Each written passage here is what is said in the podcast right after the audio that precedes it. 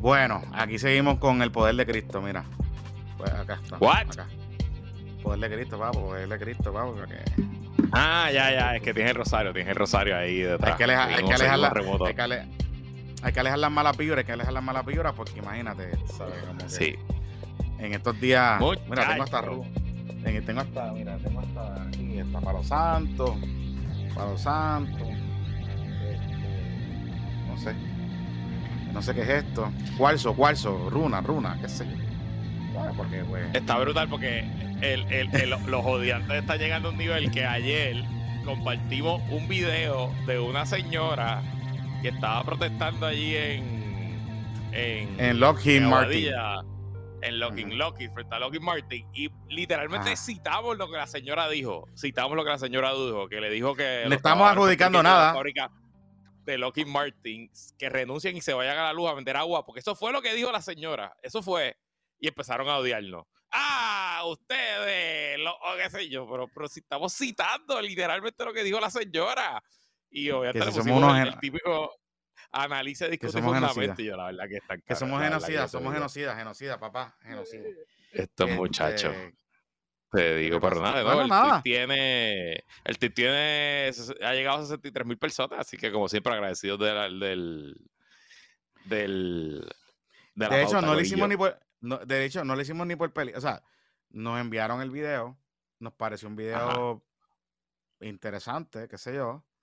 Este, y se subió. O sea, cumplió con nuestros guidelines de lo que nosotros hacemos de nuestra estrategia.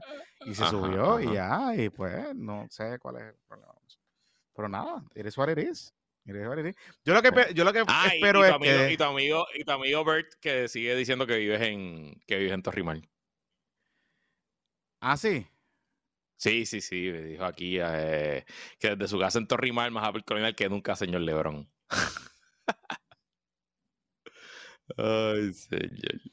Ver que tiene más chavos. tiene más chavos que yo, que mí, que, o sea, que yo no tengo, o sea, es un tipo, Eh. se llama, que se llama Bert Marchand Paonesa. Con esos dos apellidos, si yo soy de Torrimal, pues está bien. Pues ok, mano, o sea, it is what it is. I don't, I don't, nada, no importa nada malo, no, no pasa nada malo, malo con eso. Mira, este, ¿qué les iba a decir? Qué cool que eh, los he visto activos. Oye, y, y, y sí, para poner un poco en contexto, pues como pues tú sabes, aquí la gente piensa que uno es a lo loco. Esta estrategia, este grupo que fue a, protestar a Lockheed Martin, bueno, parte del grupo, creo que la señora que estaba hablando es parte del grupo Madres contra la Guerra. Y Madres contra la Guerra es una organización puertorriqueña eh, que está afiliada a grupos similares que hay en Estados Unidos, que son madres eh, que surgen, esto surge para la época de Vietnam.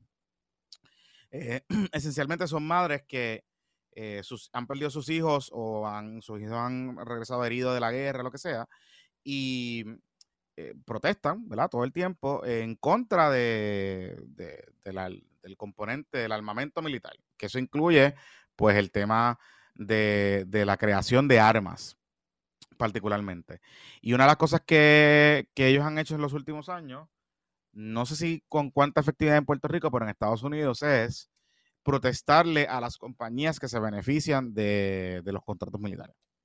Así que eso fue lo que hicieron en. Lockheed Martin, ¿verdad? Para ponerlo un poco en contexto, ellos dicen que en esa planta se están haciendo algunos componentes que son parte de, los, de las armas o de los aviones o de las cosas que, que está utilizando el, el gobierno de Israel en contra de, del pueblo de Gaza, en Palestina.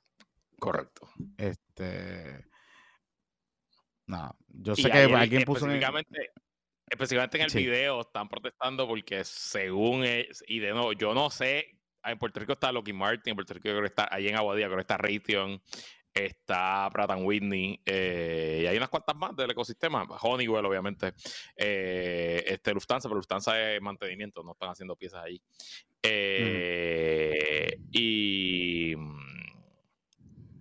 yo no sé exactamente qué se produce, qué no se produce. Yo no, yo no trabajo en esa industria, no tengo conocimiento, así que no, no, no, no, no voy a opinar. Pero ellos estaban específicamente cuestionando eh, el desarrollo del avión ultrasónico, hipersónico, el y creo que X95. Eh, pues eso es lo que dijo la señora de Madres contra la Guerra, que estaban desarrollando desde aquí. Y ese avión no es un avión militar. Es como que un avión que, según yo entiendo, está buscando pues reemplazar a los a lo, a lo que era el Concorde, aparentemente. a lo que era el Concorde, correcto, y traer de nuevo, tratar de hacer eh, exitosa, o sea, que sea un éxito comercial, tener ese tipo de vuelo supersónico. Y también es una tecnología de que el vuelo sea silencioso, porque uno de los problemas que tiene el Concorde es que cuando hacía el Sonic Boom, llegando, eh, saliendo de Londres o saliendo de Nueva York, pues ese ruido descabronaba a las comunidades que estaban debajo de, debajo de, del avión. Este, ese tipo, ese tipo que eso muy probablemente tiene una solución, una aplicación militar. It could be. It could be. Claro. It could be. I don't, o sea, no, no, no, lo sé. Pero yo creo que ya, Pero... hay, jets, ya, hay, jets, militares supersónicos. Eso no, no creo que no creo que ese sea el tema. Pero no, estamos hablando del, estamos sacando, o sea, estamos hablando sin saber. Eh, no, no, lo que, eh, pero quiero, quiero, quiero aprovechar la oportunidad para ponerle en contexto el video, porque como nos dijeron, oh, tirando información, bueno, la señora no lo pone en contexto, nosotros lo estamos poniendo en contexto. este, así que eso es lo que pasa, es parte, eh, es, una estrategia que hay, ocurre en Estados Unidos con más frecuencia porque estas empresas están más allá que acá.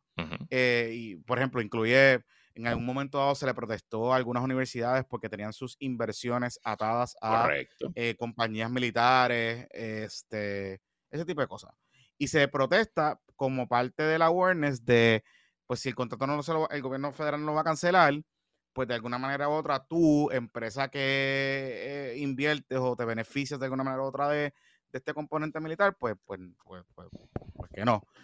Una cosa es eso y otra cosa es acusar casi básicamente, que es lo que está tratando de hacer el video, de que los muchachos y las muchachas que trabajan en Lockheed Martin en Aguadilla, em, pues tienen sus manos manchadas de sangre. Este, Correcto. Así que, pues, pues nada. Yo, espero que de las 64 mil personas que están allí le compraron cajitas de agua, hayan, comprado cajitas de agua para darle a los muchachos para vender. El copy del tweet dice, le piden a trabajadores puertorriqueños de la fábrica de Lockheed Martin Aguadilla que renuncien y se vayan a la luz a vender agua en vez de estar construyendo aviones y armas letales para la guerra. Eso, es lo que dice nuestro tweet. Y si ven el video, eso es lo que dice la señora. Dice, qué vergüenza que desde este terruño borincano en Aguadilla hayan trabajadores y trabajadoras boricuas desarrollando, diseñando misiles bombas, artefactos de muerte, a esos trabajadores y trabajadoras les decimos que se quiten, mejor que se vayan a la luz a vender agua. Y lo que queremos es transformar las industrias en acciones de paz, en industrias que llenen las necesidades y mejoren la calidad de vida de la humanidad. Eso fue lo que dijo la señora. O sea, no entiendo, no entiendo lo digo, pero bueno. Eh, ahí estaban los muchachos con la bandera soviética, pero no estaban los muchachos con la V de la Alianza ni con la bandera del PIB. Así que curioso. Y fíjate, de los odiantes no hay nadie de, mm. del PIB ni de Victoria. Son, son, son otros otros odiantes. Mm.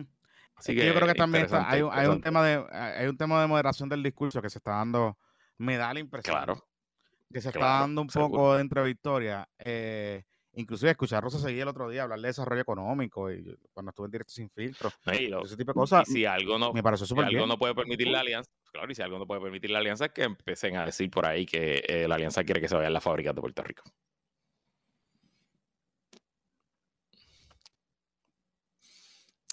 Pero está bien, es ok. Yo no, nada malo, o sea, cada quien, cada cual. Yo creo que eh, el tema de, o sea, volvemos, el que tú o el que alguien diga algo en contra de alguna protesta o en contra de alguna gestión no significa que esa persona esté a favor de lo que está ocurriendo en la franja de Gaza. el salto lógico no, no es binario tú decir esta protesta o señalar la protesta o señalar algún argumento de la protesta, porque no es toda la protesta y hacer el salto lógico de que si tú estás o te expresas, no, no, estás expresándote a favor o como yo quiera o las palabras que tú quieras que yo utilice en, en, cuanto a ese tema en particular, automáticamente te convierte en genocida, porque el mundo no es así. O sea, yo puedo estar, Exacto. puedo tener ciertas preocupaciones y reservas de lo que está pasando allí, pero no necesariamente estoy, pienso que, que pidiéndole a los a las familias o a los empleados que trabajan en Lockheed Martin en Aguadilla, que renuncien a su trabajo y se vayan a vender agua a la luz, eh, es la manera de resolver el conflicto. Porque Lockheed va a volver a contratar a otra persona que va a hacer eso. Si es que lo están haciendo allí en Aguadilla. no, no, ¿verdad? La lógica no, no, hay una conexión entre una cosa y la otra. Pero nada, es what is, ¿verdad? Cada quien, cada cual. Los discursos y las protestas o, las contraprotestas son así, ¿verdad? Eh, cada, se, se, utilizan los argumentos para llevar el mensaje y tratar de conectar con, con, alguna audiencia en particular que pueda solidarizarse de alguna manera u otra con, con estos asuntos. Pero, mira, volviendo aquí a Puerto Rico y antes de entrar con nuestros patroncitos pymes, eh, quiero enviarle en más sentido pésame a los fanáticos de los Cowboys de Dallas. Eh, Lo sentimos mucho, a perder. Este, yo sé que había mucha gente que, que está, que le dolió, eh, le dolió la derrota. Y también eh, a los fanáticos de los delfines y de los manatíes de Miami. De Miami. Los Dolphins. Nuestro buen amigo José Avilama que se desapareció, estuvo 24 horas, tuvimos que poner un, un hacer unos llamados para ver si aparecía un wellness check porque el muchacho se nos desapareció y estábamos bien preocupados por él, bien preocupados por él y la comunidad en general estaba bien preocupada por él. Este, yo como le voy a los Knicks, si le hubiese ido a alguno de estos dos equipos, pues hubiese estado acostumbrado a perder porque pues los dos siempre hacen lo mismo, juegan brutal y papelonean al final, como los Knicks. Así que pues nada, eh, eh, cosas que pasan en el barro fino del fútbol americano. Exacto.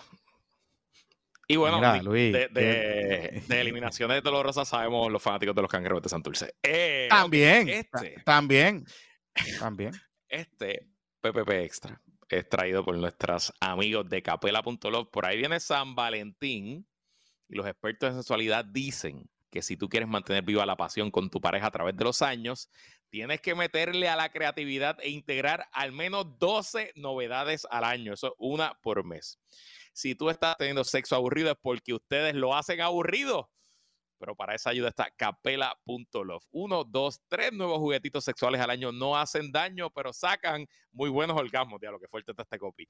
Además de que te dan una ayudita cuando ¿Te lo nervioso? ¿Te, estás, poniendo nervioso? Un poquito, un poquito. ¿Te estás poniendo a, es que fui al médico los otros días. Salí al médico, salí, fui al médico los otros días y salí con la presión alta después de los 40, maldita sea la madre. Así que a lo mejor estos juguetitos te ayudan a bajar el estrés. Y recuerda que eh, por ahí viene San Valentín. Así que Ponga a tu pareja contenta en este día del amor. Regálale amor y fuete capela.love. Y recuerda que todos los empaques son discretos. Nadie se va a enterar el juguetito que compraste en capela.love.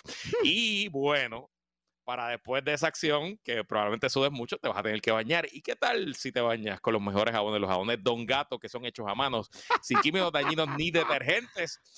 De hecho, hay juguetes que son a prueba de agua, que a lo mejor puedes integrar el jabón de un gato con el juguete. No, no, no, no, solo eso, que, que el, el te va a ayudar para el Afterglow Sex ese, tú sabes, como que hay un Afterglow, pues te, te, pasa el jabón de un gato para que te deje la piel sedosa después del Afterglow, después de usar los Mira, estás diciendo aquí en el... Estás diciendo aquí en el cheque que Cristo nos está mirando, que nos comportemos. Eh, elaborados con los mejores aceites elaborados con los mejores aceites naturales, esenciales y aromáticos, seguros para la piel. Pruébalos y siente la diferencia. Visita ahora mismo jaboneradongato.com.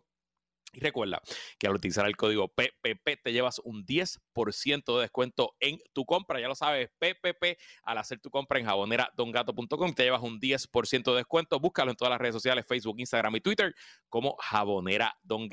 Váyase a bañar. Jonathan Lebron. Mira, este, ¿con qué quieres empezar? ¿Quieres empezar con la tentita fatula? ¿Quieres empezar con... ¿Con qué quieres empezar? Vamos a empezar con la tentita fatula. Este, tengo que decir que yo tengo muy buenos amigos dentistas y familiares dentistas. Este, esencialmente todos los, hay una cepa de herreros completos que son todos dentistas, ortodoncistas, periodoncistas. Eh, y este weekend uno de esos herreros, eh, uno de sus hijos cumplía años, así que fuimos para allá, estuvimos hablando bastante de este tema de las dentistas fatulas. Para los que no sepan, se popularizó durante el fin, un poquito a fin de la semana pasada, durante el fin de semana, unas historias en Instagram de una muchacha. Una muchacha, una muchacha. En algún momento fueron asistentes dentales. Todo el mundo presume, ¿verdad? Que, que probablemente trabajaron en algún momento en una oficina ortodoncista y esta muchacha emprendedora en, su, en una casa en Aguas Buenas crearon un negocio que se llamaba como algo dental aesthetic, ¿verdad? Como si los trabajos dentales fueran... El nombre, eh, para empezar, Paréntesis, paréntesis, paréntesis. El nombre, ya, ya usted de ver el nombre que tenía como cuatro underscores, ya usted sabe que esto está raro. Así que si usted ve en Instagram alguien ofreciendo algún servicio eh, como este, porque hay otras también, de otro, de otro tipo de servicios, que tiene como cuatro underscores, ojo, ojo. O sea, piensa, no, no estoy diciendo que no, pero ojo, cójalo suave. Prosiga. Em, entonces, pues, yo lo primero que vi fue una historia en TikTok de una muchacha como que cayéndole encima, diciendo, yo no soy ortodoncista, pero me pusieron braces por cinco años. Eh, y, ¿verdad? Pues el proceso de Volte Bracers eh, incluye placas y alineamientos y como que van estudiando cómo va eh, funcionando el asunto. Y, y pues se fue viral. Tanto así que se le, le cayeron las noticias a, casa de, a esta casa, ellas no contestaron las preguntas, eh, supuestamente justicia está investigando. En Puerto Rico es ilegal dar un servicio de ortodoncia y ser un ortodoncista licenciado, eh, pero ha abierto una discusión mucho más amplia porque son varios los servicios dentales que se están dando sin ningún tipo de licencia, como por ejemplo el blancamiento de dientes, el, el teeth whitening. O los perridientes, los montones de perridientes. sitios que sitios de tatuaje, sitios de, de piercing, ahora tienen la máquina esa también para el blanqueamiento y, y tengo que aprovechar y decirle a toda nuestra audiencia, eh, los dientes, usted no tiene reemplazo para los dientes, nada más tiene, bueno, después de que se caen los de leche, los que le quedan son, los, son hasta el resto de su vida. Eso es como, como imagínate ir un- a un sitio que te breguen con los ojos, que con alguien que no sea un doctor o una doctora licenciada con, con, con experiencia y con un seguro de malpractice, porque si mete las patas. Si esas señoras que te están arreglando los dientes te dañan los dientes para siempre, tú no tienes ningún tipo de recurso, nada que buscar. Entonces lo curioso era que ella en sus anuncios decían, importante, no somos dentistas, Sol- solamente bregamos con los dientes, no tocamos las muelas. Ah, ok, pues eso está bien, eso, eso me hace sentir mejor. Eso me... Mira, me este, da- sobre esto. Eh, eh, esta práctica, Luis, viene hace años. De hecho, yo no sé si tú recuerdas en un momento dado, cuando se puso de moda, los, cuando se pusieron de moda los perridientes, aquí había una, unas personas colombianas o mexicanas o no sé dónde eran, que viajaban a Puerto Rico, alquilaban un Airbnb, citaban un montón de gente para ese weekend y le hacían los perridientes y se iban. Me Eh, acuerdo. Y el caso más famoso y más emblemático es el caso de Bad Bunny. Bad Bunny, hay una entrevista que él hace con Residente cuando, cuando en la pandemia, que empezaron a hacerlo el influencer, que era como Sí, esta el, cosa, el, el, el video influencer, podcast que exacto, video podcast que hacían. Esa, en esa entrevista, él habla de cómo él se hizo el procedimiento de los perridientes y le dañaron permanentemente los dientes, que inclusive él después fue a un dentista a tratárselos de arreglar y el dentista, los dentistas no pudieron hacer nada con, con los dientes de Bad Bunny, porque le dañaron los perridientes, que inclusive eh, le ha dado eh, caries o infecciones, un montón de mierda en, la dentadura. Y que él tiene que, que ha tenido que bregar con eso y con varias complicaciones después de eso. Después de eso se popularizó bien brutal ese tema de los perdidientes, pero en el caso de los perdidientes particularmente había un tema de personas que venían a Puerto Rico. Los más famosos son unos doctores colombianos que empezaron a hacerle perdidientes a reggaetoneros puertorriqueños, que los reggaetoneros o viajaban a Colombia o estos, estos eh, dentistas viajaban a Miami a hacerse los perridientes y no sé qué, y qué sé yo, y muchas fotos, mucho Instagram, muchas cosas. Y eso se convirtió como una especie de, de dinámica media multinivel al estilo este Agrón. De hecho, Chris Agrón se hizo los perridientes. Sea, que, pues, y se convirtió toda esta, toda, este- toda esta cosa de si tienes perridientes, mm, eh, puede ser como medio títere. Este, Ujú. así que, sí, ¿qué pasa? Te, te hablo un poco como, eh, conectando un poco la experiencia personal. Hay una empresa que de hecho se fue a la quiebra y, y va a cerrar, que se llama Smile Direct Club. Smile lo que hacía era que vendía eh, los Invisaligns por correo. Y ellos abrieron una oficina en Puerto Rico. Esa oficina en Puerto Rico, tú ibas allí y te escaneaban la dentadura. Y eh, la hacía una persona, una muchacha allí, qué sé yo, estaban en Paseo Caribe. Y entonces ese scan de la dentadura lo enviaban a un ortodoncista que tú no sabes quién es, supuestamente licenciado en Puerto Rico, que entonces te diseñaba el plan de tratamiento para los dientes. ¿Qué pasa? yo tuve bracers y tengo retenedores fijos, arriba y abajo. Y a mí se me rompió el retenedor, eh, porque yo tenía retenedor fijo, retenedor removible, o lo, o boté o se me rompió, no, ¿verdad? No sé. Llevo un par de tiempo con, con esa situación. Y yo recibo un email que me dice, mira, este, de esta entidad, Smile, no sé cómo tenían mi email, y que estaban haciendo aligners, que son los, ah, los, los, retenedores estos removibles. Y yo, coño, pues me resuelve un problema, porque yo estoy buscando hacerme esta mierda hace tiempo, no había conseguido el ortodoncista, los ortodoncistas estaban cerrados, un revuelo bien cabrón. Pero yo soy bien cagado para eso, y particularmente con los dientes.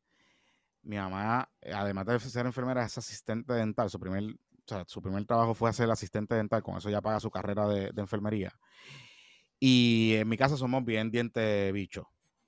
Así que, ¿yo qué hice? ok. Pues, exacto, ¿yo qué hice? Pues yo empecé a consultar, consulté con mi mejor amigo que es odontólogo, que trabaja en Estados Unidos, y me dice, cabrón, no hagas esa loquera. Y voy a donde el doctor Varela, que es patroncito, este, y le digo, este, Jorge, estoy teniendo esta situación, este, estoy pensando hacer esto y esto y esto, pero me necesito remover los retenedores. Y él me dice, ¿qué tú vas a hacer qué?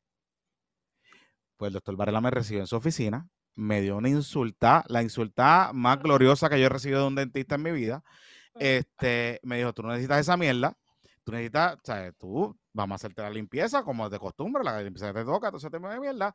Y si tú necesitas un retenedor o cerrar el espacio, yo te voy a dar un referido a un, odonto, un ortodoncista para que te hagan la, lo que te tiene que hacer. A la medida. Se acabó. Exacto. A la medida y no vas a hacer esa estupidez. Eso es una estupidez. Par de semanas, como un mes después de esa cita y de esa insultada gloriosa que me dio el doctor Varela en su oficina, eh, esta entidad se va a la quiebra. ¿Por qué pongo este ejemplo? Porque ese es el problema de hacerte procedimientos estéticos eh, en la boca fuera de oficinas médicas o fuera de, dentistas, odontólogos, ortodoncistas. ¿Por qué? Porque si te va a la quiebra, ¿qué puñeta te va a atender los dientes? Te van a dejar a mitad del tratamiento. O sea, los braces no son de un día para otro. Tú, no te arreglas los dientes de un mes para otro. Es de años. De año. O sea, y, y, y, es un proceso metódico que te van llevando poco a poco, porque si hacen unos movimientos y manipulaciones en esas piezas, te puede joder la boca, te la puede joder. Y recuerden que los dientes no solamente para verte bien y sentirte bien.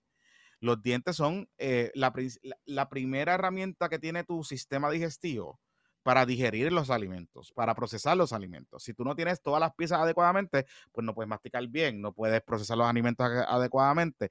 Se te empieza a, joder otras cosas de tu sistema. Y en verdad, yo no sé cómo la gente en Puerto Rico eh, cada vez cae en estas cosas, porque, oye, les pierdo decía en Twitter ahorita, y es verdad, aquí hay un montón de gente apoyando a la gente con Ozempic y con Monjaro, eh, Compounding, que son las que compran off, label. Y, y las están apoyando, no son, o sea, no son doctores. De hecho, hay doctores que no son especialistas en eso y también están apoyando este, a la gente. Entonces, creo que tiene que haber un momento ya, no solo de responsabilidad con tu cuerpo, que la gente debe decir, ¿sabes qué? Ya esto se ve raro o suena raro.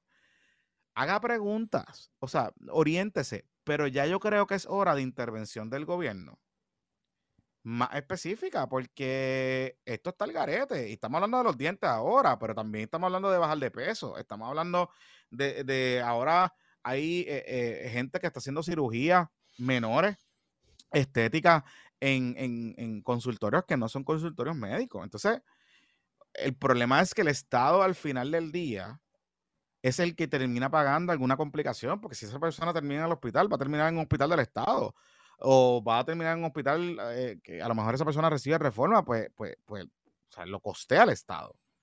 Así que, no sé, eh, eh, se ve raro, se ve raro todo esto. Y, el Estado no es una, una puñeta sobre este asunto. Correcto. El Estado comiendo mierda, como siempre. Y también siento que el colegio de dentistas cirujanos puede ser mucho más proactivo.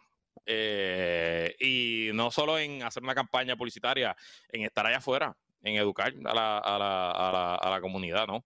Eh, porque después de todo, yo, yo, entiendo, yo puedo también entender por qué una persona va a un, a un sitio no licenciado, porque, oye, estos procedimientos son bien caros. Eh, y, pero pues hay que educar sobre los peligros, ¿no? Y, el, y, el, y que usualmente, sobre todo cuando estamos hablando de los dientes, puñeta, pues lo barato sale caro. Claro. Y eso, oye, y eso incluye los temas de las pullas para, para crecer el pelo. O sea, hay todo una, toda una dinámica que se está dando en Puerto Rico. Y, y está curioso porque yo hablaba esta mañana con, la presidenta del colegio de, con la expresidenta del colegio de dentistas en Puerto Rico.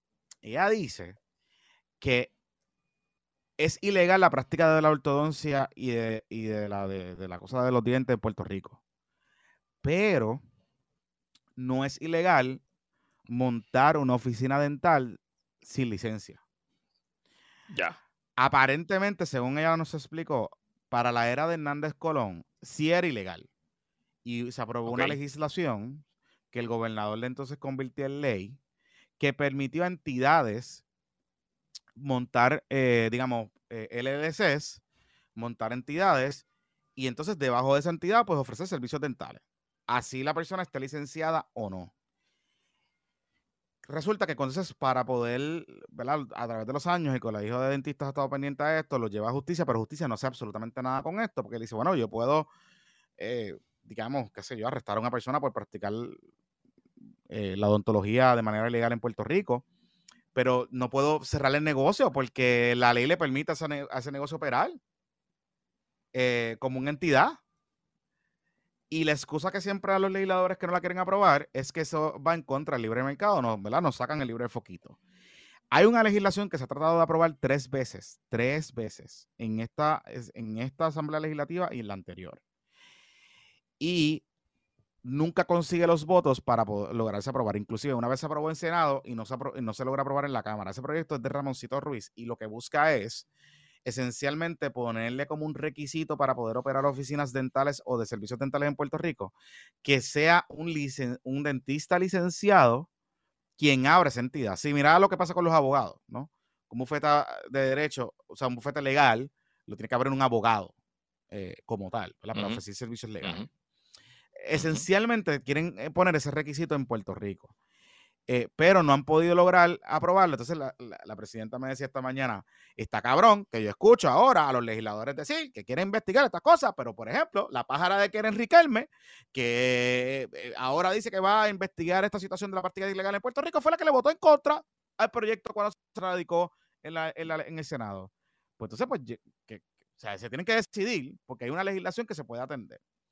Así que, y yo pensaría también, Luis, que las aseguradoras deberían tener algún tipo de preocupación con, esto, porque es que si se le forma un crical a un, a, un, paciente y ese paciente entonces va a un dentista para que le trate de resolver, pues yo pensaría que habría una sobreutilización de ese paciente por resolverle un problema que fue para... No, no, ah, no sé. O sea, yo, yo veo tantas vertientes aquí y volvemos, los colegios profesionales para lo que están es para esto, como tú dices. Tiene que haber una campaña allá afuera. Claro. Claro. Y tiene que, y tiene que haber, y tiene que haber shaming. Literalmente shaming.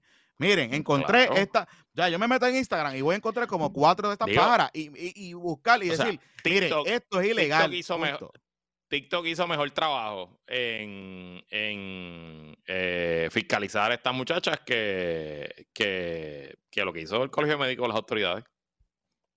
El Colegio de Dentistas, perdón. Dentista. Porque si no se va a virar, si no se va a virar, no, nadie se entera. Y a, y a los médicos así mismo hacer como, como la insulta que me dio Varela. cuando vayan a la oficina, decirle, ¿sabes que No te voy a atender. Te jodiste los dientes, tienes que buscar, ¿sabes? Yo no te voy a atender. Y ya, punto, se acabó. Este, porque la gente tiene que empezar a aprender también. Y volvemos. Aquí hay una responsabilidad del corillo. O sea, corillo. Mínimo, un proceso de bracers te cuesta mil a mil quinientos pesos. Mínimo. Completo, completo, completo. Mil quinientos, dos mil pesos, lo que sea. Si usted ve una pájara, como ya estaban promocionando, que estaban poniendo bracers arriba a por 350 pesos, 500 pesos, usted dice, mire, puñeta. O sea, no puede ser. Algo, algo está mal aquí. no puede ser que todos los ortodoncistas sean unos cabrones y te estén clavando. O sea, no puede ser. Porque la diferencia es de, 300, de 200%, ¿me entiendes? No puede ser. No puede ser. Tú sabes. Ay, señor. Bueno, ¿qué más tenemos? Mira, este. Estamos, vamos a entrar a las primeras fiestas de la calle de San Sebastián. O la segunda. La segunda fiesta de la calle de San Sebastián no, de Son las segundas. Son las segundas. La segunda, pero son las primeras bajo. Año elecciones. Las primeras. Y, va, y las primeras bajo, bajo de Barbeito, sí, sí, claro. Exacto. Y bajo, y bajo la, el código de orden público, como tal. Ah, y bajo el código de orden público también. También. Sí. Estábamos hablando de eso los otros días en, en el chat de, los de, los, de los cojos. De, porque obviamente los que vamos a las fiestas todos los años, yo este año no sé si voy a ir, pero voy casi todos los años. Sabemos que las fiestas tienen un horario de cierre hace años. Yo creo que desde Santini. Eh, las fiestas tienen un horario de cierre de, los jueves se cerraba al mediodía, a la medianoche, perdón, los viernes a la una, los sábados a las dos, habían ciertas ciertas fechas. O sea que eso no es necesariamente nuevo. O sea, el código, pues yo me imagino que las horas van a cuadrar exactamente igual al código. Claro, el problema es que ahora no hay after, no hay a dónde irse después de que se acabe la fiesta. Si usted quiere seguir el party, no se puede ir a ningún lado. Y estamos preguntando porque siempre había un buen party después de las fiestas en La Perla, que si allí la policía municipal se va a meter a cerrar ese party eh, el sábado y el domingo. ¿Qué tú crees?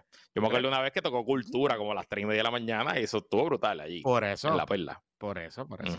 Por eso yo no creo. Yo no creo esa tarima de La Perla... Esa tarima de la Perla no está sancionada por el municipio ni por el comité organizador. Es una tarima no, de la esa tarima, esa tarima es de la comunidad. Este, de la comunidad, y, pues, correcto. Y, de los auspiciadores de la comunidad. Pero te voy a decir algo. Yo, con este tema del Código de Orden Público, sigo insistiendo. Yo creo que hay un tema aquí de los, de los comerciantes y de la versus la percepción de la gente, ¿verdad? Y claro, la métrica para la fiesta de la calle de San Sebastián es distinta. Es decir, si matan a alguien o no, o si se forman cuántas peleas o no, esa es la métrica del éxito de la fiesta de la calle de San Sebastián. Más allá de cuánta gente vaya, porque las fiestas siempre va a ir gente. La métrica aquí es, ¿verdad? Cuán, cuán rápido es para entrar y salir, eh, si se recogió la basura, si se le forma un revuelo ahí arriba o no, si se forma un motín o no. Este, el otro día pasé por Viejo San Juan y tenían ya contratado, eh, ya alineado allí la policía municipal, la, la, ahora estas mini estaciones como que, que, están poniendo en las estaciones, en los estacionamientos, que son como que cámaras y como que, qué sé yo, eh, son como para pa velar a la gente. Este, y tienen un montón de esas cosas. O sea, yo creo que eso, eso va a ser el, el, argumento aquí. Eh, obviamente hay una preocupación adicional y, y, y me, y me supo, me estuvo curioso que el, que el, alcalde no lo comentara. Estamos en medio de una alzada en COVID y en influenza también, pero particularmente en COVID. Llevamos par de semanas, par de semanas en los números en rojo. Eh, obviamente deben ser muchos más los casos porque la gente no, no está, la gente se siente mal, ¿verdad? Eh, muy probablemente se confirma el, el, con una prueba casera y va y, busca los monoclonales o lo que sea, los tratamientos y se queda en la casa y ya. Dice que pueden ser muchos más casos. Pero hay una incidencia altísima de COVID y hay una incidencia altísima de de influenza también. Y me llamó la atención que como que eso como que dale por ahí para abajo. Se joda y, aquí no pasa nada. Pero si usted va a ir, eh, aunque es un lugar libre, trate de tener mucho cuidado. Si puede ir con mascarilla y, y alternarla entre beber ron y la mascarilla, pues, pues, chévere, ¿verdad? Eso no, nada pasó malo con eso. Y vacúnese, ¿verdad? Vacúnese, este, póngase su vacunita antes de, que, de ir para allá para el party y para la fiesta. Yo no soy del tema tampoco de decir, vamos a cerrar las fiestas porque hay, un, hay una incidencia de influencia de COVID. Tampoco es así. Eh, pero eh, eso por un lado. Y por el otro, hay que estar bien pendientes porque la policía municipal está bien diezmada. Y recordemos que la policía municipal ahora mismo hay un jefe interino. Porque no está el, la persona que estaba, se fue, porque ahora va a ser alcalde, quiere ser alcalde. Pequeño Juan está ahí corriendo para alcalde Ajá, Pequeño Juan está, está, está, está compitiendo Retando al alcalde incumbente ahí. Y me, dicen que tiene chance. Entonces, me dicen que tiene buen chance. En la alcaldía de Sidra es PNP, ¿verdad? No, es popular. Sidra lo ganó el Partido Popular oh. primera vez en huele mil años. Oh.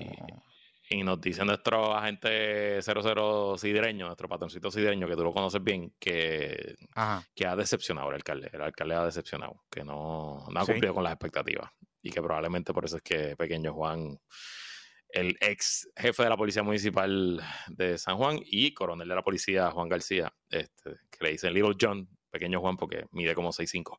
Este está corriendo bien alto. Por eso yo decía, ¿por qué le dice pequeño Juan? Sí, pues joder, acuérdate que Little John era el del, de la, del corillo de Robin Hood. Había uno que era bien alto, entonces le decían pequeño Juan, Little John. por eso es que le dicen así. Siempre le han dicho así. ¿Y siempre ha sido popular? ¿Siempre ha sido popular? Siempre ha sido. Sí, él, fue, él era el jefe de la escuela de Aníbal cuando yo era gobernador de ahí, es que yo lo conozco. Pequeño Juan. Otro de los populares que tiene Miguel este Romero trabajando en el municipio. Tiene como, tiene como 12 populares en puestos, en puestos importantes, Miguel Romero. Por eso es que Diego dice que en el municipio, en el municipio persiguen la gente. Digo, Daphne Barbaita es popular. Este... Yo no sé si ella es popular, pero no sé si es PNP tampoco. es Popo Curious. Yo creo que es Popo Curious. Popo Curious. sí, sí. puede ser, puede ser. de verdad que no lo sé. Mira, este, importante, ¿verdad? Que, que eh, obviamente, como siempre nosotros hemos dicho, lo hemos dicho con Carmen Yulín, lo dijimos en la primera fiesta de la Casa Sebastián eh, con Miguel Romero, eh, el no éxito de las fiestas significaría una pelea, una situación donde alguien pueda salir afectado o lastimado. Así que, ¿verdad? Hay que desearle éxito al alcalde y al municipio de San Juan en la organización de estas fiestas. Vamos a ver cómo funciona, vamos a ver cómo funciona el código de cierre, cómo se ejecuta la en esta dinámica. La machina. y la, salida. Eso es importante. Obviamente no habrá cateo patrio, porque cateo patrio pues ya, pues no. Eh, pero siempre las en constitucional, pero siempre las personas que, que de hecho, esa fue como que una de las controversias que hubo hace, hace como un año. Era el tema de que en las guaguas que Miguel Romero o que el municipio, porque yo creo que eso viene de Yulín también, que el municipio eh, contrataba, la gente se podía montar armada. Y vino el eco de Pola y se indignó y creo que lo llevaron al tribunal. Ay, Dios mío, Mira, pero una de las cosas interesantes es que las fiestas las cierran, yo creo que por primera vez en la historia, un artista urbano. Eh, la tarima principal el domingo la cierra Wisin. Pero Wisin no se había retirado. Pues no, Wisin cierra. Dice aquí, Plaza del Quinto Centenario, a las 10 pm Wisin, a las 8 Artista Sorpresa, a las 6 Plenéalo, a las 4 Andy Montaña y a las 2 Moncho Rivera. En la Plaza del Quinto Centenario. Y que, van a tener a Rake, que vi que bien tienen a Rake también, que es oh, una banda... Muchacho. Digo, pero lo que pasa es que Rake es un, eh, tiene su fanaticada y Rake es, sí, yo sé, una banda de esa... En verdad, lo mejor de, la fiesta, lo mejor de la fiesta es que hay para todo. Eso es lo mejor de la fiesta los días que ha ido, los días que ha ido, los días que fue, las veces que ha ido Olga Tañón, que es como eh, emblemático. Hubo una noche, yo no recuerdo qué año fue, que fue Olga Tañón en Nita Nazario. Era como que una noche de corta, era una noche de. Ajá, Olvídate, esa es. Ajá, mujer empoderada. De, de, estereotipo en los 90. Estereotipo por los correcto, 90. Correcto, Sí, sí. Yo esa música le digo, yo esa música le digo, esa es la música que yo le digo el soundtrack del divorcio de mis padres. Cuando mis ah. papás se divorciaron, yo tenía como 8 años, esa era la música. Eso era Olga Tañón, Yuri, Lisette, por ahí para abajo. Paca, taca, taca, taca, que esa guagua Paca, taca, taca, este, Así que... Exactamente. sí, sí, sí, sí, El soundtrack del divorcio. Esa, es la pues, original luchona de los 90. La original luchona de los 90. Mira, aquí como... No, no voy a leer toda la, no voy a leer toda la, toda la, eh, toda la, el itinerario, pero como servicio público, los que cierran, los que cierran, el jueves. En Quito Dentario cierra el límite 21. En la Plaza de Alma, José Fonseca. En la Barandilla, Tomio Olivencia. Y en la Plaza Colón, Algarete. El viernes, mira, el viernes cierra Nita, el quinto centenario. Eh, y tienes a Iris Chacón a las siete y media, así que ahí tienes. Eh, en la Plaza de Alma cierra Grupo Manía en Barandilla, Juan José y San Juan Habana y en Plaza Colón La Secta. El sábado cierra Víctor Manuel, quinto centenario. Diablo, mira, esto está duro. El sábado completo, Victoria Sanabria, Sonora Ponceña, Yolandita Monge, Giselle y Víctor Manuel. Coño, eso está bueno. Eh, Plaza de Alma cierra. Sí, Plaza de Alma cierra Oscarito el Más Loco, Plaza de Barandilla cierra Son Divas, que no sé qué son, y en Colón cierra Los Rivera Destino, en Plaza Colón. Entonces, como te dije, domingo cierra Wisin en Quinto Centenario, eh, cierra André Guardemar y su orquesta en Plaza de Armas, no sé quiénes son. Ah, ese, es el, el, que era el de Heredé, el, el que fue candidato de, ah, Dorado. sí, el que fue, ah, el que fue candidato de alcalde Dorado del PNP. Oh, ah, André Guardemar y su orquesta. El pues bailarín, pues Miguelito. pues él era el de Roberto Rueda. Lo puso ahí. Sí, lo puso a guisar, lo puso a guisar la barandilla cierra Puerto Rican Power y en Plaza Colón cierra DJ Nelto y Alberto Style. O sea que hay dos cierres de reggaetoneros. Wisin en el quinto centenario y DJ Nelto y Alberto Style en la Plaza Colón. Así que interesante. Me gusta. Eso está, chévere. Eso está bueno. Mira, este, hablando de, hablando de, de del PNP, vamos, vamos para la pausa porque quiero que hablemos de Diego un ratito. Ok, ok, vamos, vamos, vamos con eso. Vamos, con eso. Este, vamos, vamos, a hablar de pero quiero hablar. dime. No está en ronda, pero tenemos que hablar de que los federales ya le dijeron a la defensa de Wanda Vázquez quién fue la persona que empezó la querella contra Wandita Vázquez y todo el mundo. Pero nosotros habíamos dicho algo de eso aquí. Sí, pero ahora está confirmado. Ahora está confirmado. Exacto. Dile ahí, vamos a la pausa. Eh, si en el 2024 estás pensando en invertir para tu futuro, ahorrar un poquito y cuidarte para los años cuando te retires, considera a los amigos de Bright International Investments que ofrece servicios relacionados a las finanzas. Específicamente crean y manejan carteras de portfolios de inversión para clientes particulares que deseen invertir su dinero en la Bolsa de Valores de Nueva York. Esto es un servicio regulado con licencia. Esto no es a lo loco. Tú haces la inversión y Bright International Investments se encarga del resto en el 2024. Sácale dinero a tu dinero y hazte cargo de tu futuro. Bright International Investments es tu solución por un futuro brillante. Y para más información, visita brightinternationalinvestments.com. brightinternationalinvestments.com. Y si estás buscando salir de tu carro que ya no sirve o quieres regalar algo especial en San Valentín, considera a los buenos amigos de Volkswagen de Kennedy que me confirmaron que todo lo que dije en el episodio pasado de Fajad y Paulson y de la zona franca está correcto. Porque por más de, por más de 25 años, Volkswagen Kennedy ha sido tu concesionario en Puerto Rico con una gran reputación basada en honestidad y calidad. Su conveniente ubicación en la avenida Kennedy de San Juan los convierte en el concesionario preferido, tanto para adquirir tu Volkswagen nuevo, usado, certificado y a la vez también puedes confiar en, en, su servicio de repuestos, ya que tienen el mayor inventario de repuestos originales Volkswagen en todo el Caribe y como si fuera poco, cuentan con los mejores técnicos certificados. De hecho, los demás dealers a donde mandan a sus técnicos a certificarse es a Volkswagen de la Kennedy. Visítalos. Volkswagen Kennedy, el original, llama al 787-782-4039, 782-4039. Bueno, cuéntamelo. Mira, este. Vamos a empezar por lo de Wanda Vázquez. Ok. Eh, en estos días, eh, Noticel publica, y le doy el crédito a Noticel, porque he visto algunos compañeros y compañeras y compañeras de los medios de comunicación que parece que eso es como una práctica del 2024, de hacer cositas eh, sin dar crédito, como nos hicieron a nosotros la semana pasada con el tema de Paquito Párez. Este... Que lo hizo Noticel, by the way, entre otros medios.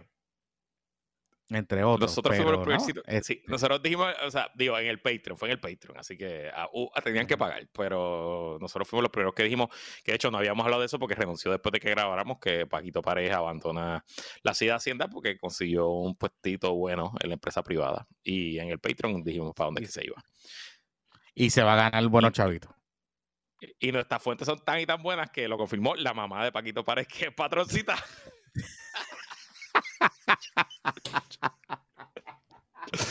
como dos horas antes. como dos horas antes de que salieran los temas medios. Sí, Jonathan sube el post y el primer comentario dice, y yo como soy su mamá, lo confirmo. Así que estaba, estaba requete confirmado. Tremenda fuente que te digo ahí. Así, así que, nada, eh, pues, es parte de... Bueno, mira, eh, noticia pública esta semana que en efecto la fiscalía eh, en una controversia, porque hay una controversia específicamente de la evidencia de los abogados de Herrera Bellutini están pidiendo acceso a la evidencia y que identifiquen, eh, ¿verdad? Que les den acceso a la evidencia, todo ese tipo de cosas en manos del gobierno. Entonces, el gobierno en esa notificación, en la, en la réplica a esa petición, le dice que ellos han instruido, que ellos van a, a, proveerle la información, pero que se trata de un disco duro que contiene mucha información. Y que en ese disco duro eh, hay potencialmente situaciones de confidenciales o privilegios de algunos clientes o de algunas personas que no están relacionadas al caso y que hay que tomar medidas protectoras eh, sobre ese asunto y que ya están consultando con una persona, no sé qué. Pero en esa divulgación confirman que la persona que le entrega el disco duro a las autoridades federales es George Joyner. George Joyner fue el, el, comisionado de instituciones financieras que Wanda Vázquez vota o que lo hace renunciar, porque él, renuncia, pero lo, eh, específicamente lo, invitaron a salir de la, de, la, de la posición. En el momento que el comisionado y, la, esa oficina, OSIF, estaba en un probe de viabilidad y exigiéndole a Bancrédito, que era el banco de Julio Herrera Bellotini, que cumpliera con unas cosas que no estaban cumpliendo, que los iban a cerrar para el carajo y que no estaban cumpliendo. Y eso coincide con la boda de Fajad, con los primeros, estamos hablando de los primeros meses de, la administración de Wanda Vázquez. Este, en ese, eso fue entre diciembre y febrero después que Wanda Vázquez se convierte en gobernadora. No, no son los primeros meses, no son los primeros meses. Son los meses, son los meses después de que Wanda dijera que va a correr. Porque acuérdate que Wanda exacto, en agosto del, 2019. Y a Joyner lo votan, si no me equivoco, marzo, abril del 2020, del 2020. Que ya Wanda había anunciado que iba a ser candidata. Que iba a ser candidata. Y se, sabe, y se sabía desde ese momento de que habían presiones cuando Joyner sale. Hay historias de ese entonces que apuntan a presiones de que lo sacaron de Fortaleza. No se sabía específicamente qué era lo que había pasado, pero eh, se sabía ya que eh, Bancrédito y habían entidades IFES o entidades internacionales que OSIF había agresivamente movido en esos años cuando Joyner estaba allí, que eh, pudieron haber presionado de alguna manera u otra para que él saliera. No sabíamos que era específicamente por todo lo que estaba pasando, pero sabíamos que algo por ahí venía con ese asunto. Así que eso coincide con la boda de Fajad, y la mesa de Julio Herrera Bellutini, la movida de y la movida de Fortaleza de presionar a Joyner para que se fuera, básicamente. Eso, ese, es el, el, timeline de los eventos. Qué curioso todo esto. Eh, y eh, digo, confirma todo, casi. Por eso, y, quiero, quiero traer a la atención un asunto más allá de, del caso específico de Wanda Vázquez es que si vemos también cómo comenzó el caso de Tata Charbonnier y probablemente cómo comenzaron la inmensa mayoría de las investigaciones por corrupción, el FBI no está activamente allá afuera buscando investigaciones. El FBI usualmente reacciona a denuncias. Y entonces quiero, porque he escuchado a mucha gente diciendo, ah, el chota fue George Joyner. No le digamos chota, porque eso es una, tiene una connotación negativa. Joyce Joyner vio o entiende que fue testigo de un delito que ocurrió al frente de él, que es que lo votaron porque no quiso hacer algo que un donante de la gobernadora le pidió, y él entendía que eso fue un delito y fue y se sentó con el FBI y de ahí arrancó la investigación. Y, creo que, eso, es importante, porque aquí tenemos esta imagen de que el FBI son todopoderosos y omnipresentes y no se equivocan, pero al igual que todas las agencias investigativas del planeta, no solo en Estados Unidos o en Puerto Rico, dependen de que personas se sienten y le lleven información y le digan, aquí está cometiendo un delito, y obviamente una vez arrancó eso, pues ya el FBI monta su investigación y habrá hecho lo que hizo. No tenemos todavía todos los detalles, cuán rápido el FBI de esa denuncia que le trajo Joyner montó la, investigación, no sabemos si el FBI intervino teléfono, no sabemos si vamos a escuchar grabaciones como escuchamos el caso de Tata Charbonnier. Del indictment, si mal no recuerdo, sé que había mensajes de texto, ¿te acuerdas que habían unos mensajitos de una de las secretarias de Wanda Vázquez. Eh, y que pensábamos que hay una secretaria, que había, que había, que pensamos que también hay gente cercana a Wanda Vázquez que o está o, cooperó o ya declaró, si digamos, entregó celulares o lo que sea, porque eh, en, sabemos muchas cosas del caso por información que sale de los propios celulares, de los propios teléfonos, de los mensajitos, y los intercambios de los mensajes y todo ese tipo de cosas. Y, y, y Joiner es importante, Gorillo, y Corilla, y Corille es importante porque el argumento principal de la fiscalía, ¿verdad? la tesis del caso de la fiscalía es que la fortaleza esencialmente a cambio de eh, una aportación ilegal o, ayuda para la campaña primarista de Wanda Vázquez Garcet, tomó una decisión, ¿verdad? Un quid pro quo y presionó o sacó o removió de su puesto, tomó una acción ejecutiva para sacar a George Joyner para beneficiar de alguna manera u otra a esta persona, que en este caso es Julio Ravelotini, que era el presidente de Bancrédito, para que eh, ese funcionario ejecutivo de OSIF no tomara una decisión en contra de la persona que estaba donando el chavo a Wanda Vázquez. Ese es básicamente El, el, argumento master detrás de la teoría de la, de la Fiscalía Federal. Así que por eso es importante este nombre como tal. El juicio de Wanda todavía no tiene fecha. Todo se espera que comience en el primer semestre del 2020, así que probablemente lo tengamos antes de las elecciones, pero bueno, estas cosas se pueden atrasar. Eh, Wanda había logrado una victoria procesal, que es que el juicio lo dividieron. Eh, ella va a ir a juicio junto a Julia Herrera Bellutini, pero solamente en lo que tiene que ver con lo que hizo Wanda Vázquez o no hizo Wanda Vázquez como gobernadora. Recuerden que a Herrera Bellutini hay otra parte de la acusación, porque cuando ya Pierluisi gana y cuando se convierte en gobernador, Herrera Bellutini intenta eh, lo mismo, el mismo operativo de influenciar al gobernador para que el gobernador nombrara a alguien en OSIF que le respondiera a Herrera Bellutini. Y yo creo que en esa parte del operativo, ahí sí los fiscales, ahí sí el FBI ya estaba bien metido y probablemente ahí sí hay grabaciones, allí sí hay teléfonos interceptados, allí puede haber hasta videos que probablemente no había en la parte de, de Wanda Vázquez. Y recuérdate, y recuérdate que cuando ya Julio Herrera Velodini hace, empezó a hacer eso con Luisi, coincide con la investigación que los federales estaban llevando a cabo con el que se terminaba declarando culpable. A su, este a su, mejor amigo, sí, usaron a. Eh, eh, a quien, a quien Belutini habla es con este hombre, su, el, pana de Pierluisi, que se declara culpable del, el pana de Pierluisi, El que este, hizo el pack. Yo vi Fuente, yo vi Fuente, Fuente. De Joey Fuente, a Joey, a Joey. Exacto. Y ya yo, y ya Joey lo están investigando, Joeyito están, lo están investigando. Un dato interesante. Recuerden que el Mark Rossini este, que es el coacusado de Julio Herrera Bellutini, con Julio Herrera Bellutini, de lo que hemos podido entrever y de los de las principales situaciones, eh, incidentes procesales de este caso, es que al parecer habían entidades federales siguiéndole el rastro a esta persona, al, al Rossini este, al Mark Rossini. Porque resulta que, no sé si tú recuerdas, que al principio del caso eh, hubo los abogados de Rossini y de Herrera Bellotini querían acceder a una información y el gobierno federal eh, dijo que había un problema de eh, seguridad nacional con los datos que ellos tenían o la evidencia que ellos tenían en ese momento, porque había un alguien que podía ser un, ¿verdad? una persona de interés para ciertas agencias de seguridad nacional. ¿Te acuerdas que habíamos hablado de que había como esta componente internacional media, media, James Bond con este personaje de Rossini, pero también es con Julio Herrera Bellutini, porque resulta ser que ya nos hemos ido enterando poco a poco que Julio Herrera Bellutini también sale como personaje de interés de otras situaciones de lavado de dinero o de transacciones nebulosas a través de, una, de unas entidades internacionales que no están en Puerto Rico.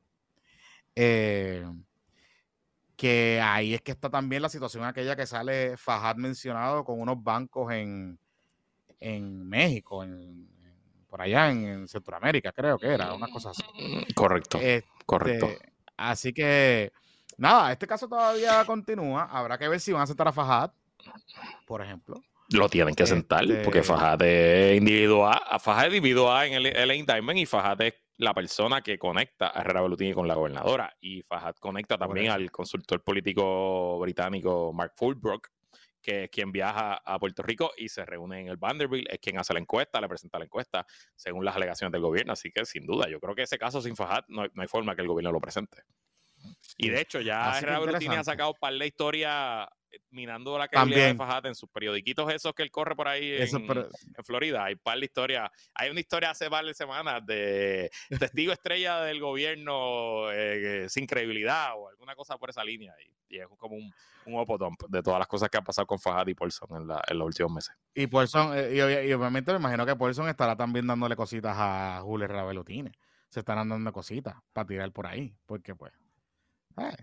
Eh, porque Paulson también está utilizando como un periódico ahí, como un de estos websites que se crean para pa Opodump. No sé si te has dado cuenta que salen como de momento en Twitter, como esta, esta- estos anuncios pagados, eh, que también Fajardo está utilizando. O están los dos utilizándose este tipo de medios para tirarse. Y bueno, pues nada, es parte de, de la dinámica de tener mucho dinero para quemar y, y pelear. Este, duro. Oye, hablando de Jennifer.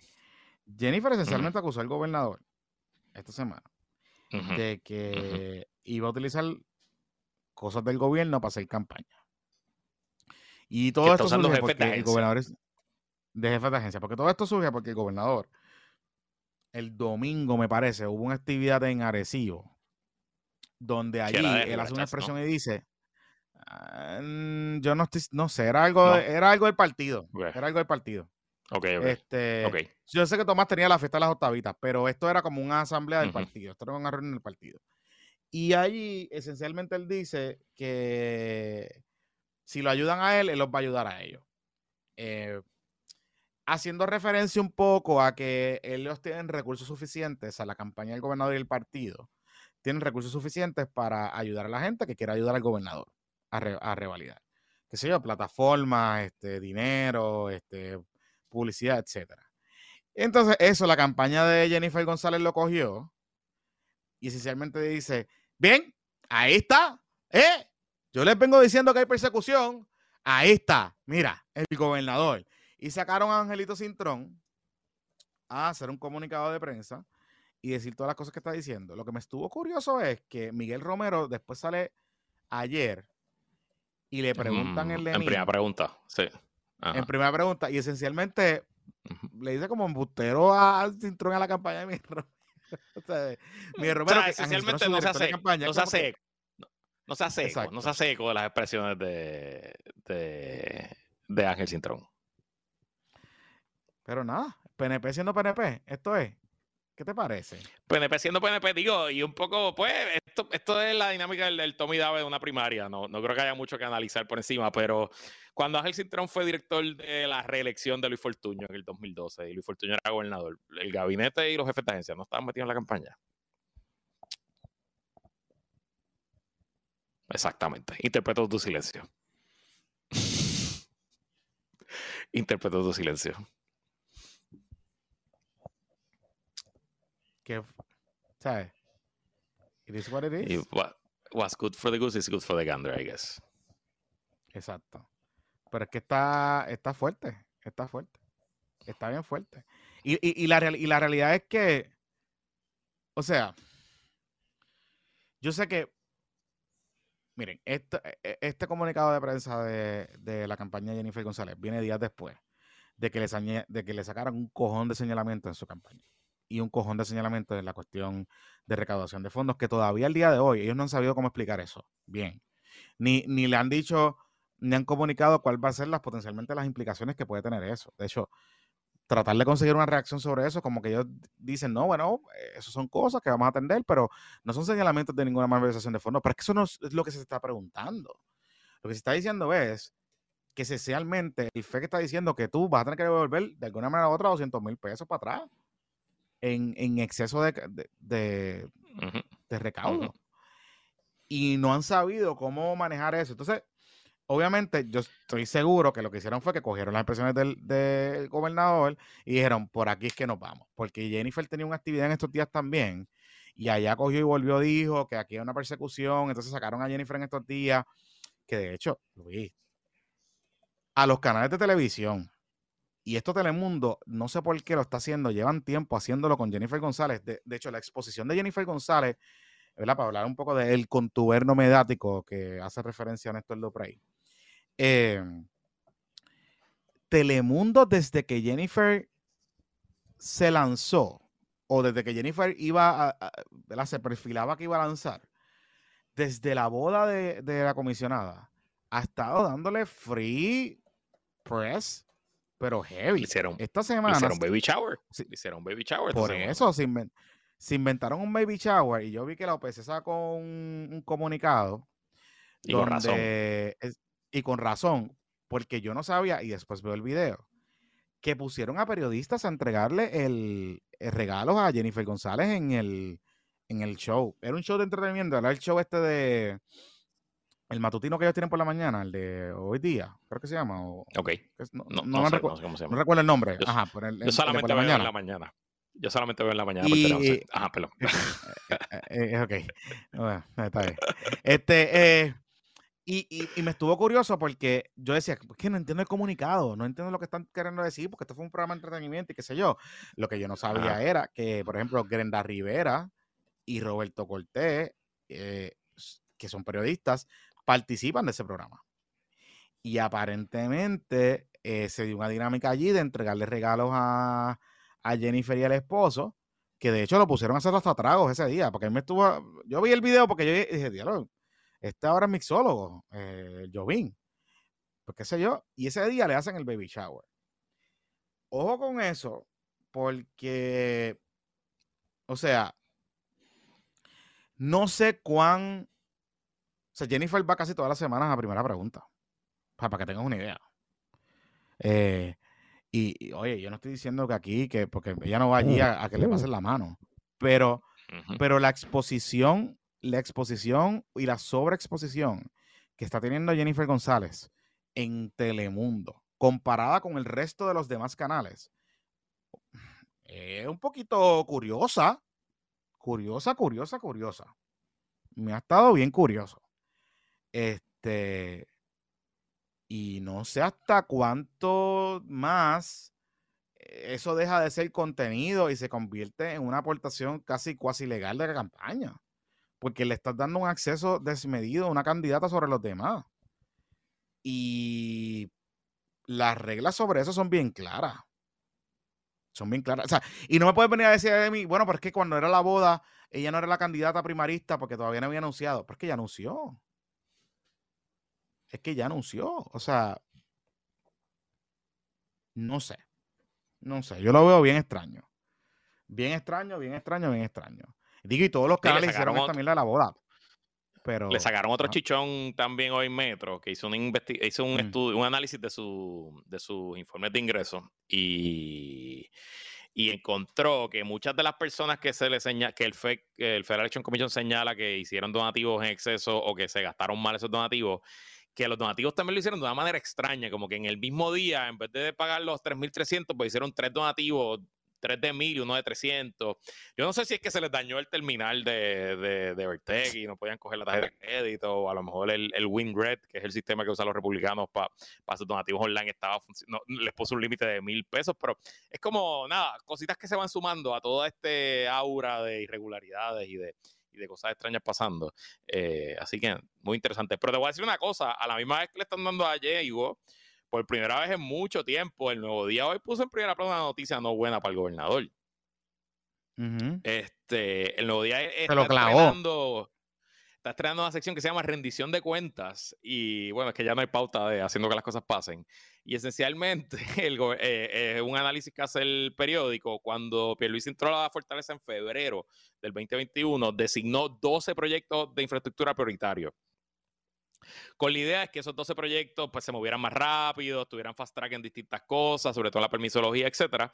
Y los proyectos fueron 10 primeros, que los voy a leer aquí, dicen la rehabilitación de cascos urbanos, incrementar el acceso de banda ancha de Internet, el desarrollo de la antigua base Rupert Roads, la construcción de un nuevo hospital de traumas en el Centro Médico de Río Piedra, mejoras al Centro de Trauma de Mayagüez, las extensiones de las carreteras PR10, PR5 y PR22, el crecimiento del Puerto de las Américas, así como Bahía Urbana, el impulso de la industria aeroespacial en Aguadilla y el progreso económico de Vieques y Culebra.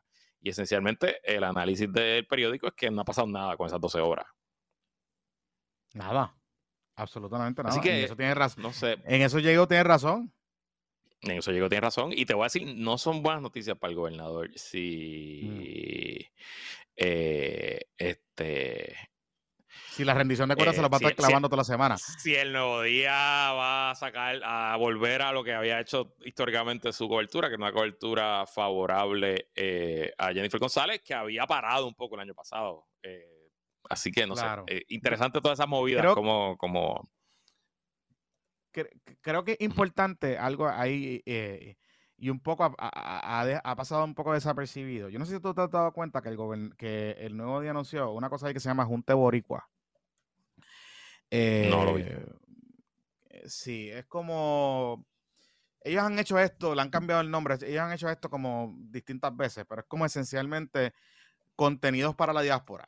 Eh, something like that. Me estuvo curioso y eh, obviamente en el análisis que David Colón ha hecho en estos días sobre ese asunto, se ha enfocado en el tema este de esta teoría que ellos tienen, que los Ferrer son independentistas, entonces lo que usan en el periódico para entonces demonizar a los, a los estadistas y entonces que ellos hacen esa, esa pelea que siempre tienen chiquita. Pero realmente, y yo sé que esto es un reto que tienen los periódicos hace tiempo y los, y los medios de comunicación en Puerto Rico hace tiempo, y es que cuando a turismo se le quita los chavos de promoción extranjera y se le pasa al DMO y el DMO empieza a tomar decisiones de, inversión publicitaria eh, del destino eh, en, otras, ¿verdad? Utilizando otras herramientas y otras, y otras dinámicas, ¿verdad? Criticadas o no, pero eh, esa es la realidad. Esencialmente, la compañía de turismo se queda con un presupuesto bastante reducido, sumamente reducido, que era para promoción de turismo interno, ¿verdad? Lo que dice DMO es que DMO eh, lo que dice la ley es que el DMO se va a encargar de la promoción externa para atraer visitantes a Puerto Rico y que la compañía de turismo se iba a concentrar de las cosas internas, turismo interno, no sé qué. Eh, y eso significó un cantazo grande para los periódicos y un cantazo grande para los medios de comunicación porque turismo esencialmente tenía una cartera unlimited. Eh, para invertir y las decisiones de compra de medios no necesariamente estaban atadas a performance, estaban atadas a que pues la agencia que escogiera en ese momento, dale por ahí para abajo. ¿Qué pasa? Cuando eso cambia, los periódicos, eh, todo el mundo coge un cantazo sustancial, sustancial en pauta y en los últimos años se han dado estas dinámicas de ver cómo diablos pueden a, eh, los medios de comunicación posicionarse un poco y eh, que les caigan unos chavitos del DMO eh, en publicidad, en pauta. Así que hace todo el sentido del mundo y esto lo hemos hablado anteriormente. Puerto, o sea, los medios de comunicación en Puerto Rico, por alguna extraña razón, han sido muy tímidos en capturar y en capitalizar sobre la diáspora puertorriqueña que está en Estados Unidos, que está ávida por consumir contenidos de Puerto Rico. Sea, no es un tema de que no lo quieren hacer, es que lo quieren hacer. Lo que pasa es que muchos de ellos, pues ahora digo, se ha ido con el acceso a YouTube y muchas cosas de estas más, pues, sí, pero inclusive las plataformas estas de El Nuevo Día y todas estas cosas, ya de por sí sus audiencias estaban más allá afuera que aquí en Puerto Rico. Así que este es un teboricua, más allá del tema este de promocionar la independencia por la cocina, como siempre está diciendo Abela Colón y Peter Miller, el racista Peter Miller y otra gente, realmente es para tratar de capturar chavitos del gobierno que no necesariamente están sujetos a la veda electoral, porque la promoción turística para afuera no necesariamente tiene que pasar por el tema de la veda electoral del gobierno de Puerto Rico. Así que, ojo, porque me está curioso, pero si, el, si eso tú lo combinas con el Junte Boricua, con que el Andy está volviendo otra vez a, las andanzas y el chomichomi con Jennifer, pues duro. Porque recuerden que el nuevo día, el problema del nuevo día es que sus suscriptores siguen bajando, pero es el periódico que leen todos los analistas por la mañana. Sí, sí, es el, es el que establece la agenda, independientemente de cuánta gente la lea. O sea, todo el mundo por la mañana arranca con lo que diga el nuevo día. Yo estoy seguro que lo de los proyectos, los 12 proyectos, eso hoy, en par de medios, eso, en par de programas de análisis por la mañana, eso fue lo que lideró la discusión. Sí, sí, sí. Y es un problema. Mira, esto está feo. pasando del Palma Wars al Pava Wars, eh, en la Pava están atrás con los endosos. Oye, eh, yo no sé dónde están ahora, pero ayer Edwin Mundo estuvo en directo y sin filtro y esencialmente le pasó por la piedra diciéndole a los populares que todo el mundo está atrasado, incluyendo Jesús Manuel. Eh, con los endosos. Yo lo, último, que. Yo lo último que leí, yo no sé por dónde van los números, lo último que leí fue eh, que ya tenía como 70% de los endosos, le había dicho la comisión electoral al vocero la semana pasada. Pero Jesús, este, Manuel, eh, Zaragoza, un poquito más de 50. Zaragoza un poquito más de 50%. De 50. iban a llegar, iban a hitear, yo creo que aquí, aquí, iban a hitear la, la métrica del 31, pero debajo de eso está todo el mundo bien atrás. O sea, como que está un poquito lenta la cosa. Yo te voy a decir algo. Yo, creo que aquí hay un tema de que, obviamente, el PNP, siendo el PNP, lo que hace el PNP es, mira mis candidatos, mira, mira cómo, mira cómo está mi organización política, que ya yo recogí los endosos. Versus, mira cómo están los Popo Kids, que van a estar down to the wire. Yo creo que ellos van a lograrlo hacer. Yo no estoy poniendo en duda que no. O sea, pero... tienen hasta el 15 de febrero. O sea, yo creo que los dos, que Zaragoza y Jesús terminan antes del 31 y tienen hasta el 15 de febrero. Eh, lo que a mí me, me reporta, yo he firmado, yo he dado par de endosos de estas elecciones. Yo he dado como cuatro. Se lo di a Jesús, se lo di a Gabriel López Arrieta para la acumulación, se lo di a Suani, que para acumulación también. Creo que se lo di a Héctor, Héctor Torres, que era comisionado electoral creo que también se lo di a él. Los demás no se lo he dado porque no me lo han pedido. Eh, ah, no, a Juan Luis Camacho fue que se lo di para la Cámara por Acumulación. Eh, y el proceso es bien sencillo para mí, pero ya yo tengo mi cuenta en R, que es el sistema nuevo de la Comisión Estatal de Elecciones. Este, pues yo llenar un, form en un celular para mí es algo normal, sin problema. Te piden los cuatro del Seguro Social, los últimos cuatro, y eso pues puede levantar bandera para cierta gente. Y lo que me reportan las distintas campañas es que se les está haciendo difícil con las personas mayores con el ERE. Pues porque no lo entienden, o porque simplemente no te quieren dar el seguro social y son los últimos cuatro, pero no te lo quieren dar, o porque, ¿qué pasa? Que cuando tú das el endoso, algo distinto ahora es que te llega un email y tú tienes que confirmar el endoso. Ah, y como para validar el email. Para validar el que eres tú la persona que lo está dando, etcétera, que no fue que alguien llenó el endoso por ti, etcétera, etcétera. Y me imagino que por ahí es que va el tema. Pero porque sea difícil no quiere decir, sigue siendo pues un reto de organización y de logística y evidentemente ambos candidatos están demostrando que le falta organización y logística. Yo no, no creo que haya otra lectura que esa.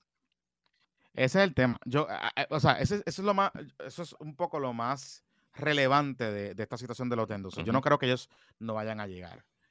Pero, eh, y, oye, y está pasando a, a, lo largo y ancho de la papeleta. O sea, yo he hablado con gente que está para otros puestos que me, que sé que están bien atrás con este tema. Eh, esencialmente que no han podido lograr los endosos. Y te puedo decir, por pues, ejemplo, si tú ves gente, gente te, te, puedo decir, por ejemplo, que tenga gente que tenga estructura, pues le ha ido mejor. Suani, por ejemplo, ya los tiene.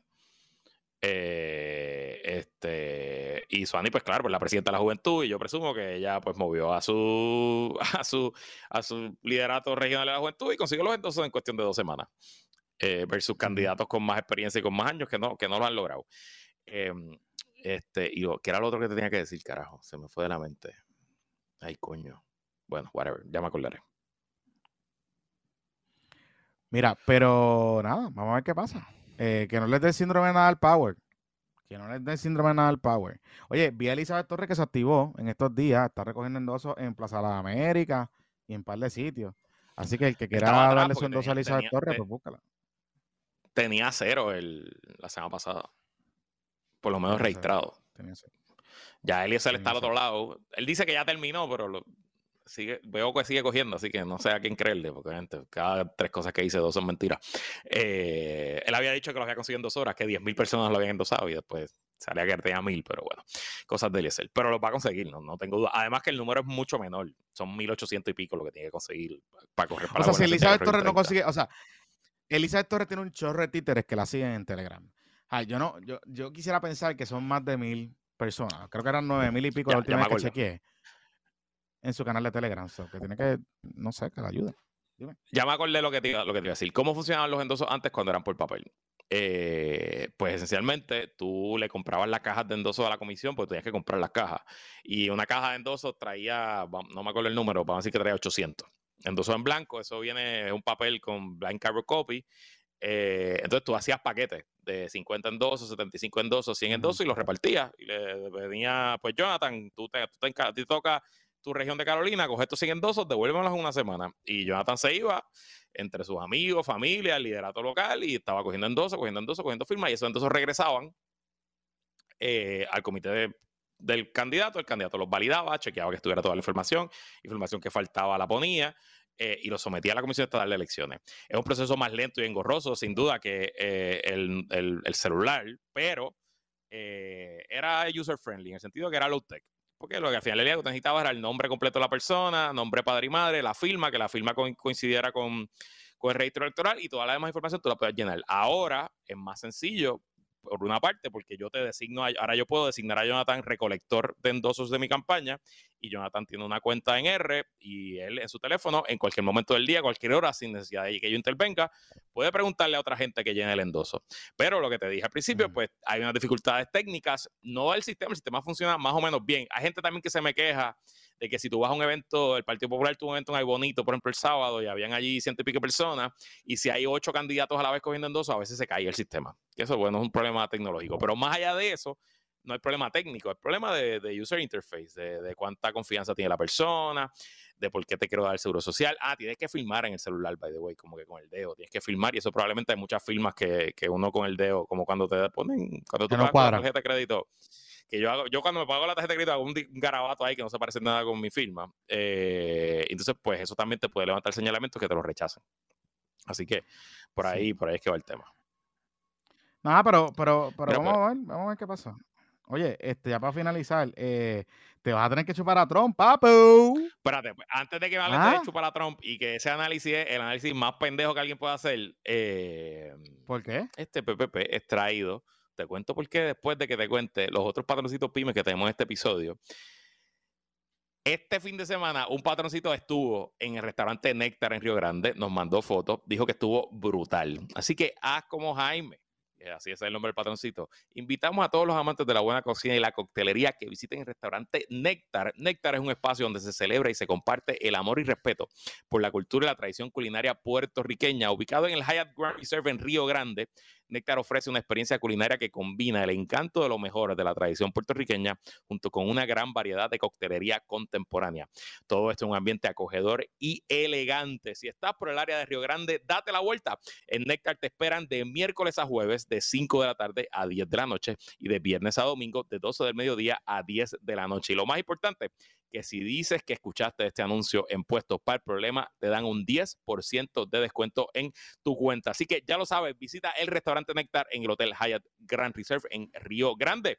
Y este PP Extra es traído ustedes también por la Superfarmacia Isla Verde, ubicada en la marginal Villamar, la farmacia que usted ve desde la avenida Valdoriotti de Castro con una luz, una cruz verde que no es de cannabis. Allí, la doctora Brenda Cruz y su atento personal le brindarán el cuidado farmacéutico que usted se merece y se asegurará que cumpla con su terapia según recomendada por sus médicos. Como si fuera poco, la Superfarmacia Isla Verde también cuenta con un mini market, un amplio inventario de medicamentos over the counter y hasta hacen delivery completamente gratis. Así que gracias Super Farmacia La Verde, gracias Necta, gracias por jugar de la Kennedy, gracias Bright International Investments, gracias a Bonera Don Gato, gracias Capela.love y gracias a todos nuestros patroncitos y patroncitas pymes que hacen este puesto para el problema y todos los PPP posibles. Bueno, Johnny, dime, Iowa, ganó Trump.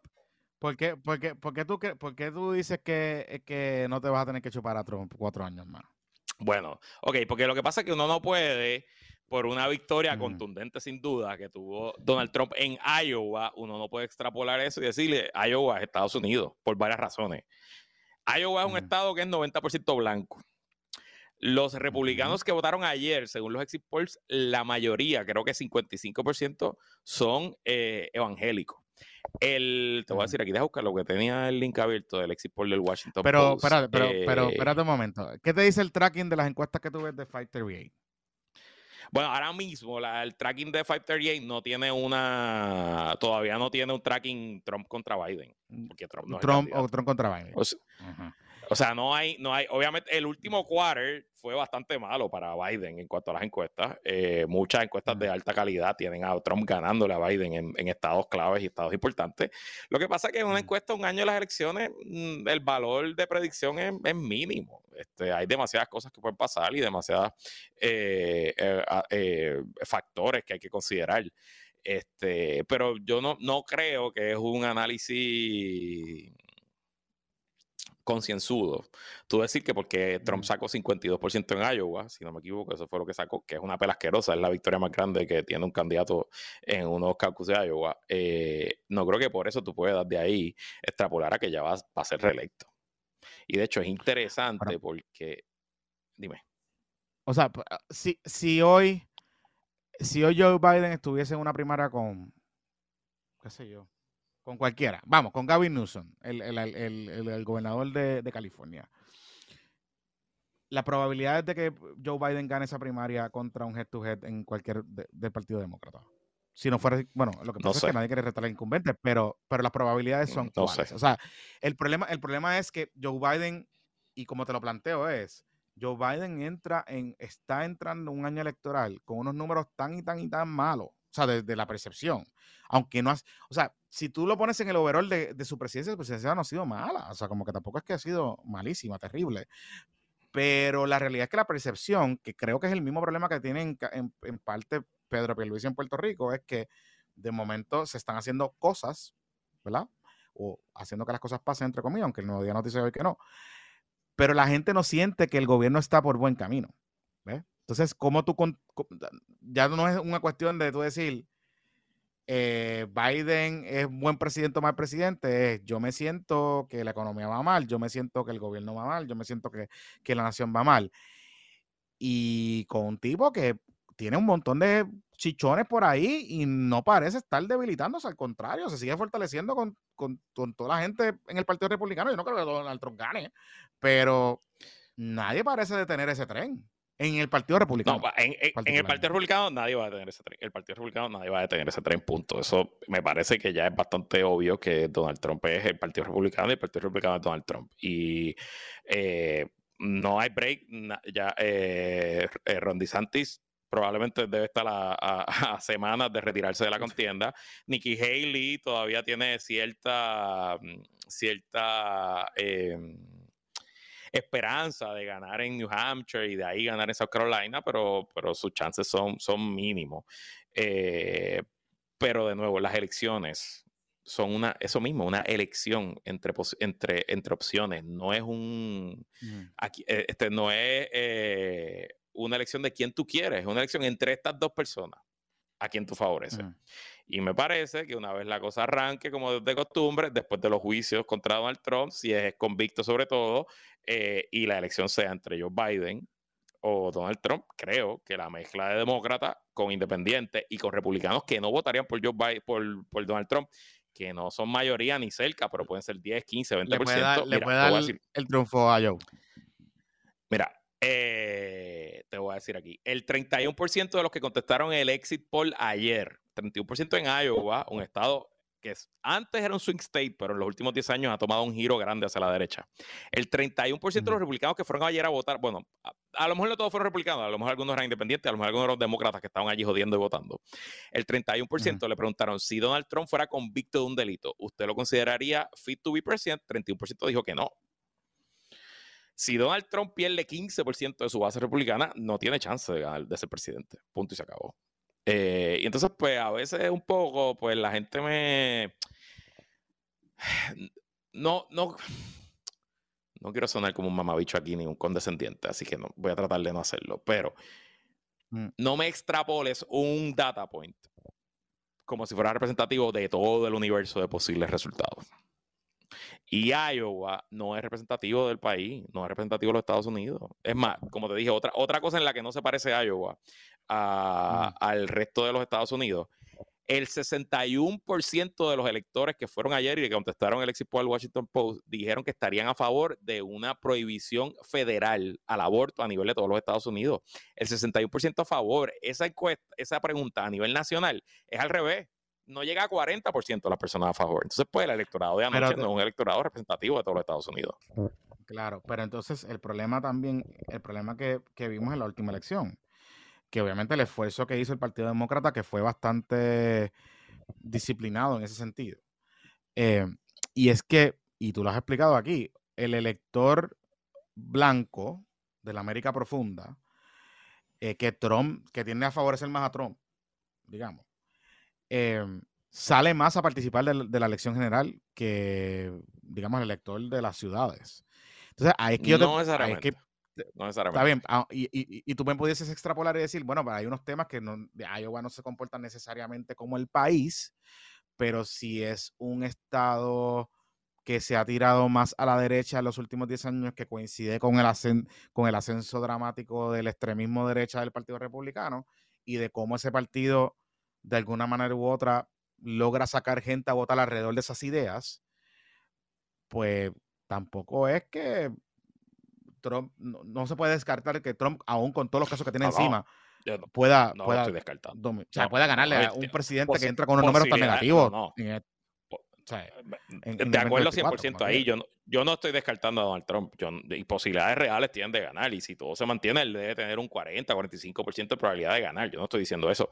Pero decir que porque anoche sacó 50 mil votos en Iowa va a ser presidente, pues tampoco. Tampoco. Te iba a decir, te a decir algo. ¿Sabes que de todos los casos eh, que tiene Trump, eso es como, eso es como si, como si Joe Biden ganara una primaria en Vermont y sacara en 51%, o en Puerto Rico y tú dijeras, porque ganó en Vermont, va a ganar en Estados Unidos. No, porque Vermont no es representativo de los Estados Unidos. Mira, tú sabes que yo te voy a decir algo. Estaba pensando que de todos los casos que Trump tiene, yo creo que el más peligroso o el más que le puede dar armas a la oposición, incluyendo dentro de su propio partido, es el caso de las corporaciones en Nueva York. Porque parte de la imagen de Trump está atada a lo que él, ¿verdad? El, el, eh, ¿Cómo es? El successful entrepreneur, que todo lo toca, lo convierte en oro, que toda esta, toda esta dinámica. Porque ya han probado lo demás, ¿sabes? Que, que, que agarró, que es machista, pues ok, que la agarró, pues ok, pues todo eso ya está factorizado en las maneras que, pero nunca se ha podido descorrer ese velo corporativo, ¿verdad? de, los entramados de lo que creó el imaginario de Donald Trump, de esta figura emblemática del sueño americano, que es lo que él vendía allá afuera, o lo que él vende, sigue vendiendo todavía de, de Successful, que yo creo que hay algo ahí que me, parece interesante que a lo mejor se puede, ah, lo pueden utilizar en su contra, ¿verdad? Discursivamente hablando. Porque lo otro, pues, caso... puedes decir que es un wish como tal. Pero el caso de las corporaciones, ya, ya el juez determinó que hubo fraude. lo que el juez le falta decidir es el daño. Punto. ¿Cuánto le va a mandar a pagar y si va a matar las corporaciones? Este, el caso más peligroso en, en cuanto a su, a su, a, su, responsabilidad penal es el caso de Washington. Este, porque los delitos son serios y está en la jurisdicción más anti-Trump posible, donde el 92, 93% del jury pool votó por Joe Biden. Em, y es un caso más o menos sencillo de probar, porque la evidencia que tienen los fiscales, pues no se les debe hacer difícil probar que había una conspiración desde la noche de las elecciones hasta el 6 de enero, que estaba dirigida por el presidente Donald Trump desde la Casa Blanca para cambiar los resultados de la elección. Y, esa conspiración, esa conspiración tuvo docenas de distintas ejecuciones, desde intimidar a oficiales estatales para cambiar los resultados, hasta crear eh, una lista alterna de electores al colegio electoral que fueran a votar por Trump en de votar por Joe Biden, hasta ¿verdad? la insurrección y lo que pasó el 6 de enero. Y también lo peligroso para Trump de ese caso es que es el caso que más rápido se está moviendo y que, excepto por la apelación esta que hablamos la semana pasada de su inmunidad soberana como si fuera un rey, eh, una vez ese, ese, ese, ese proceso apelativo se termine, pues el juicio va a arrancar. El juicio está para marzo, no va a ser en marzo, pero la jueza tiene mucho interés de que esto pase rápido, así que ese juicio probablemente ocurra antes del verano, quizás abril, quizás mayo, quizás junio. Y va a haber tiempo suficiente para que un jurado encuentre culpable o no culpable, y si lo encuentra culpable, pues va a haber tiempo suficiente para que la campaña de Joe Biden le dé por la cabeza a Donald Trump. Y importante que aquí hacemos siempre mucho énfasis en este tema, en cuanto al dinero, con los informes al 31 de diciembre de, eh, del año pasado, la campaña de Joe Biden tiene casi 120 millones en cash en el banco y la campaña de Trump apenas tiene 30 millones. Y de esos 30 millones, la campaña de Trump está pagando la, su batallón de abogados en sus distintos casos. O sea que la campaña de Trump gasta millones de dólares al mes en abogados, que es dinero que no gastas en pauta, ni en publicidad, ni en promover tus cosas. Así que calma, pues lo que falta, falta mucho. Mira, este, ya para finalizar, Oye, Luis Javier Hernández dijo que él, él, sabe que el alcalde de Ponce es inocente. Entonces le pregunto, mire, Carla, pero usted ya vio la evidencia, para, o sea, usted vio la libreta de pago para saber que el alcalde es inocente y que hay una componente política. Dice, no, no, no, no. No, no le he visto. Pero es que el FEI, y, ok, o sea, que usted confía ciegamente en el alcalde. como tal. Yo, mira, qué chévere. Está interesante eso.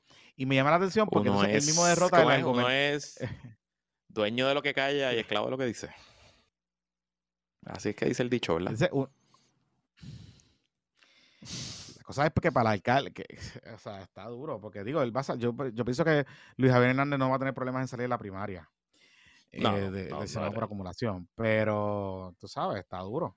Este, inclusive, entonces Fíjate, decía, yo le pregunto como que, ah, pero Ajá. Ajá. se le pregunta como que, ve acá, alguien, eh, el, el, entonces el FEI está persiguiendo políticamente a Mariana Nogales. Digo, porque ese es el argumento que usted tiene con el FEI en el caso de Ponce. Es que, es que así es que actúa el FEI. Yo, ok. Ok. Pues está bien. Pues ya los Algo populares no pueden usar ese que, talking point. mm, Algo que me dijo alguien que sabe mucho de política ponceña, que nos reunimos la semana pasada y estaban hablando de distintos temas, y yo le pregunto, mano, ¿por qué la gente en Ponce, el liderato, se ha quedado tan cerca del alcalde, verdad? No ha salido nadie con los pantalones a denunciarlo. Y él me dijo, no, lo que pasa es que en Ponce la gente defiende a sus ponceños y, y esencialmente la actitud es Ah, que si, que si al alcalde lo matan, todo el liderato quiere que vean que, el, que un poquito de sangre le cayó también a ellos. O sea, que cuando le peguen el tiro en la cabeza, que, que por lo menos tu camisa eh, termine ensangrentada. Y yo, ok, pues está bien. Ese eso, es el análisis eso, eso es eso es eso es vivir de los tiempos churumba todavía. Eso es el análisis ponceño. Ok, está bien. E- Ese es su análisis. Yo no lo comparto, pero esa fue, esa fue la explicación que me dieron. Ay, cabrón. De verdad que. Vamos a dejarlo ahí. Que la fuerza lo acompañe. Se me cuidan, muchachos. Nos vemos. Bye, regresamos el domingo, El- Corillo. domingo.